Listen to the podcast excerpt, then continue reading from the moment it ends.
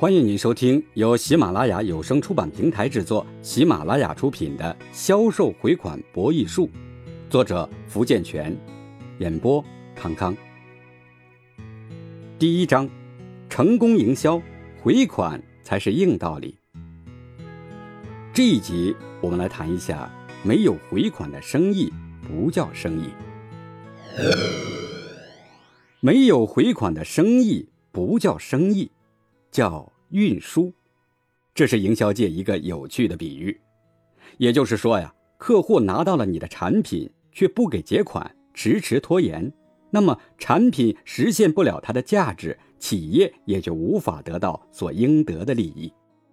那么这样的销售无异于是为客户做嫁衣的跑龙套，是在搞义务运输。而这种高尚的义举，只会让营销人员。失掉走得更远的基本条件，让厂家失掉自己的生命。生意好做，款难回，这是很多企业面临的问题。难也要回，因为没有回款，销售人员就没有了下一次销售的机会。对企业来说，更是失去了进行下一轮竞争销售的机会。有人打了一个形象的比喻：没有回款的销售。是失去灵魂的躯壳，而行尸走肉是无法生存太久，也无法进行下一次轮回的。我们常常看到这样的现象：业务代表勤勤恳恳地做分销、做终端，到了月底看销售业绩的时候，却没有交上让公司满意的答卷。究其原因，是管辖区的客户没有回款。肖军。是一家服装公司的销售人员，工作能力十分突出。一直以来，肖军所在的这家公司都把北方客户作为企业的经营重点。随着公司经营决策变化，企业决定向南方进军。鉴于肖军突出的市场开发能力，企业决定任命肖军为南方区的销售经理，全权负责南方市场。凭着一张能说会道的嘴。不到半年时间，肖军就签下了七个省的订单，销售总额超过了三百万人民币。为了牢牢抓紧这些客户，巩固这些新市场，肖军先后三次南下，一方面维护客户关系，一方面清理渠道，提高售后服务。前前后后忙了几个月，终于使公司获得了一个较为稳定的市场份额。打量着渐渐走上正轨的工作，肖军暗想：现在应该可以轻松一点了吧？但是让他没有想到的是，更严峻的考验还在后面呢。原来，在合作之初，由于肖军将工作的重点全都放在销售上，虽然合同上规定了回款时间，但却并未对拖延付款的处罚做出硬性规定，结果。给自己留下了绊脚石，而且为了稳定市场、维护客户关系，在催款的时候，他尽量好言说服，不敢急于催收，怕对方撂挑子不干。结果这种做法更加助长了客户的气焰。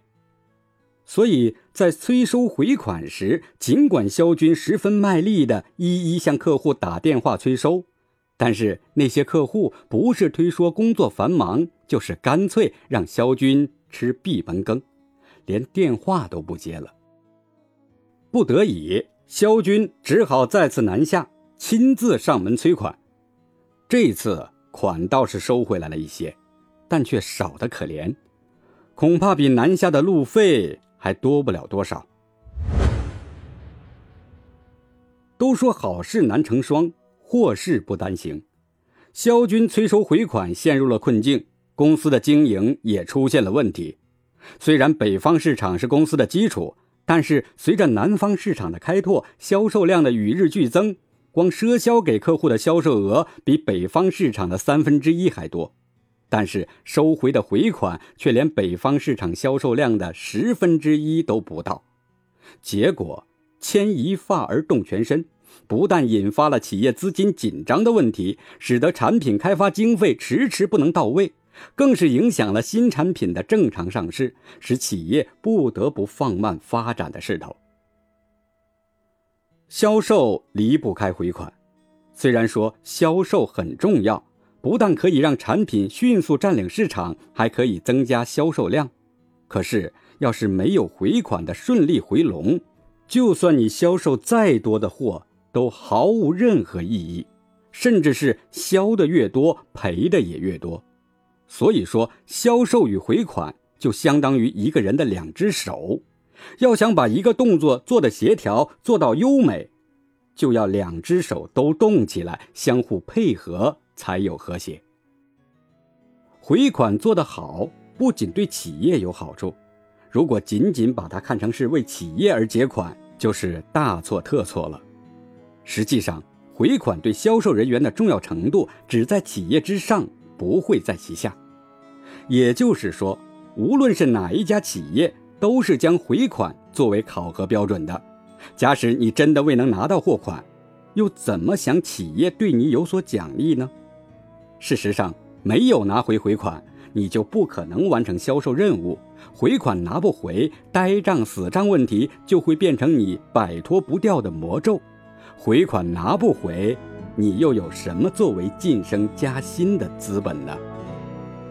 听众朋友，本集播讲完毕。感谢您的收听。